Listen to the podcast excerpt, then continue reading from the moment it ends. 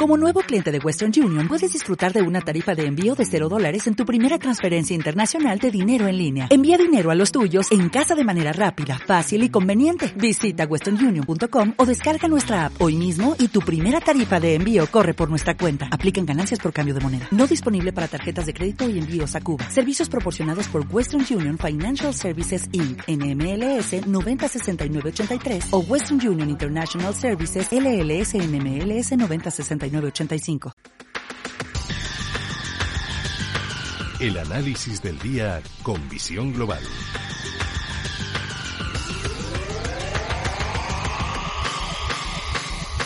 Y saludamos a Mark Rives, que es cofundador de Blackberg. Mark, muy buenas noches.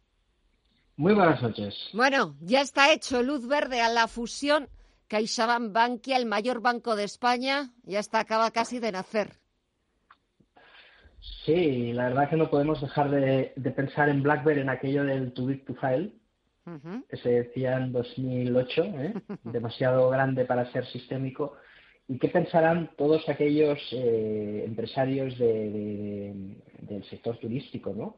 de toda esta ingente cantidad de dinero para rescatar los bancos en 2008 con un pecado y es que tienen riesgo sistémico y que evidentemente toda esa cantidad de dinero que con esta fusión el Estado no va a recuperar, vamos, una décima parte. Em, y eso es por, por, por, en parte, ese chantaje financiero de los bancos y que la solución a este problema, lejos de ser, eh, bueno, pues hacer un sistema financiero menos riesgoso, pues al final, pasada una década, el pecado es más grande y lo que hemos hecho es convertir 18 cajas de ahorros en un gran banco.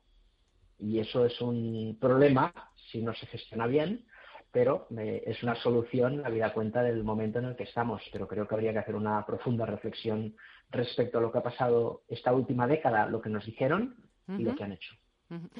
Si echamos un vistazo, dejamos un al lado el sector financiero, después, si te parece, volvemos a hablar pues también de las novias que, están surgiendo alrededor, porque ahora ya, después de esta fusión CaixaBank Bank, ahora ya todo el mundo empieza a hablar de, posibles eh, nuevas fusiones, posibles bailes, quienes quedan mm. en ese, en ese mapa del sector financiero. Pero echamos un vistazo. Hay reunión del Banco de Inglaterra y hay reunión de, de la Reserva Federal estadounidense. Empecemos por la de ayer, por Jerome Powell. ¿Qué te pareció? ¿Qué destacarías? Bueno, yo creo que es un mensaje de continuidad. Al final siguen con ese discurso de, apoyar, es lógico, con toda la, gran incertidumbre que tenemos en, los mercados todavía, sobre todo por el tema de la pandemia. Estamos viendo una segunda oleada de contagios eh, enorme. Es cierto que aquí hay, hay que cogerlo un poco con pinzas, ¿no? Eh, la capacidad que tenemos ahora de detectar no es la que había en marzo y luego la, eh, dureza de, los contagios. Pero sí que es cierto que eso genera una incertidumbre. Por ejemplo, incertidumbre en compañías aéreas, ¿no? ¿Es suficiente la ampliación de capital de IAG eh, o necesitaremos más tiempo si vuelve otro confinamiento? Y eso es ahora a, lo que juega el mercado y por lo tanto los bancos centrales ahora un poco más pueden hacer que seguir teniendo un discurso de completo apoyo hacia, hacia la economía, ¿no? Y yo creo que es eh, responsable en este sentido hasta que tengamos un poco de luz, al menos la vacuna, o, recuperar cierta normalidad, ¿no?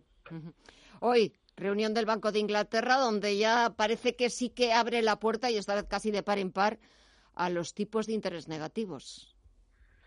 Sí, la verdad es que esto, fíjate que nos lleva de, facto a la pregunta que hacías antes, ¿no? del resto de bancos y novias que salen, porque fíjate que al final, ¿qué queda en España, no? Dentro del sistema bancario, Santander que absorbió Popular, yo creo que hay que quitarlo de, toda ecuación. El BBVA podría perfectamente entrar en un, baile, sabiendo las dificultades que tiene en Turquía, pero eh, podría perfectamente encajar, sobre todo, yo creo, con el, gran farolillo rojo que es el Sabadell. Yo creo que tendrá que ser engullido por alguna entidad más, viendo las dificultades que tiene aquí en, Europa por los, bajísimos tipos de interés. Si le sumamos el negocio del TGB con tipos de interés negativos, yo creo que el Sabadell en los días contados, en el buen sentido, será absorbido por un banco más grande. Yo creo que esto está más que cantado, así que habrá que estar muy, muy, muy atento y muy encima del, del Sabadell, ya sea un grupo internacional o el propio BBVA, que al fin y al cabo yo creo que tiene todo el sentido. Y de esta semana llevamos eh, cuatro días. ¿Qué destacarías? ¿Con qué nos quedamos? ¿De cómo estás viendo el comportamiento del mercado? Del otro día, el evento de Apple, todo el mundo esperando esa presentación del iPhone 12, pero va a ser que no, y fue que no. La verdad es que sí, las keynotes ya se han convertido como, como casi un show. ¿eh? Em, bueno, la verdad es que estos cuatro días estamos viendo algo muy especial. Fíjate, el DAX alemán menos 0,36, el IBEX 35 hoy menos 0,35, el futuro del Nasdaq menos 2,14%. ¿no? Esa, esa pregunta muchas veces de, ostras, es que si ahora corrigen los americanos y las tecnológicas, aquí vamos a caer.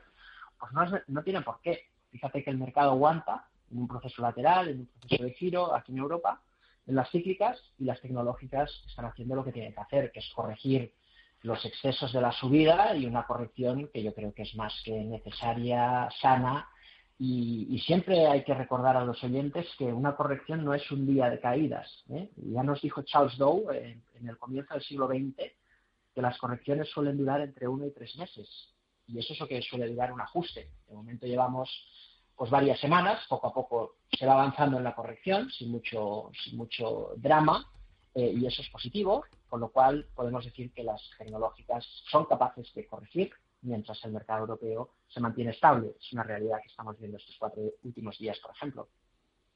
Si echamos un vistazo al mercado de divisas, el euro sigue los 1,18 y es verdad que los cambios que estamos viendo estos últimos días es más en, el mercado británico respecto a la libra y sobre todo porque esa cuenta atrás sobre el Brexit puede que no acabe con un final feliz, con un happy end.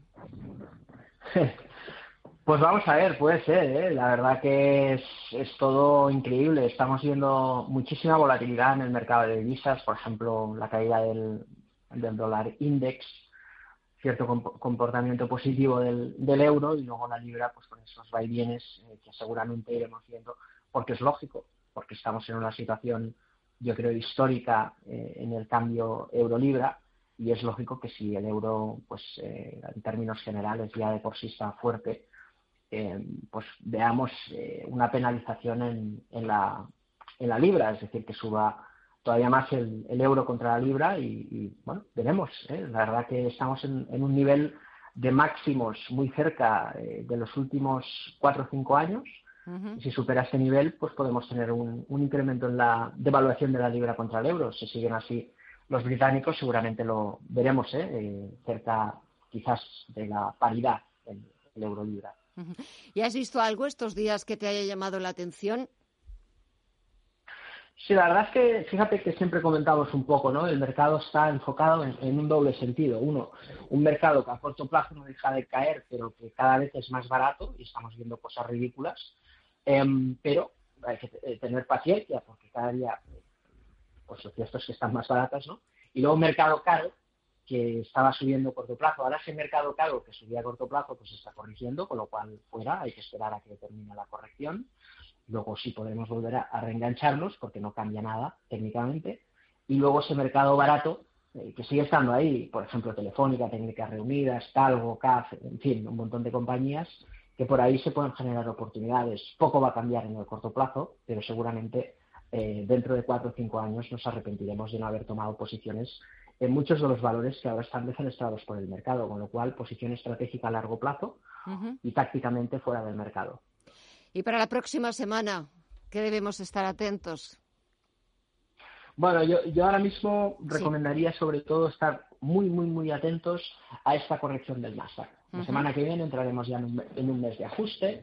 Las correcciones ya empiezan a ser interesantes. Yo creo que puede caer un poquito más el Nasdaq, que ya está en una zona de soporte clave y a partir de la semana que viene eh, esperar un giro del mercado sí nos puede dar una, opción de entrar en las empresas tecnológicas, prácticamente, como te decía, a corto plazo, pero ahora mismo el foco está ahí. Eh, probablemente los datos de la pandemia, si nos confinarán o no, eh, todas esas cosas obviamente son importantísimas, pero impredecibles y hay que tenerlas siempre en, consideración, pero en cuanto a la propia naturalidad del mercado, pues un poco controlar el ajuste de Wall Street porque es una corrección nada más y cuando termine pues seguramente podremos reengancharnos en las tecnológicas y seguir posicionándonos a largo plazo con las compañías cíclicas que nos ofrecen precios muy buenos, sobre todo si miramos en el largo plazo. Pues tomo nota, Mar Rives, cofundador de Black Bear. Muchísimas gracias, como siempre, por el análisis. Que pases una buena noche, un buen fin de semana y hasta la próxima. Un fuerte abrazo. Igualmente, Gemma, un fuerte abrazo para todos.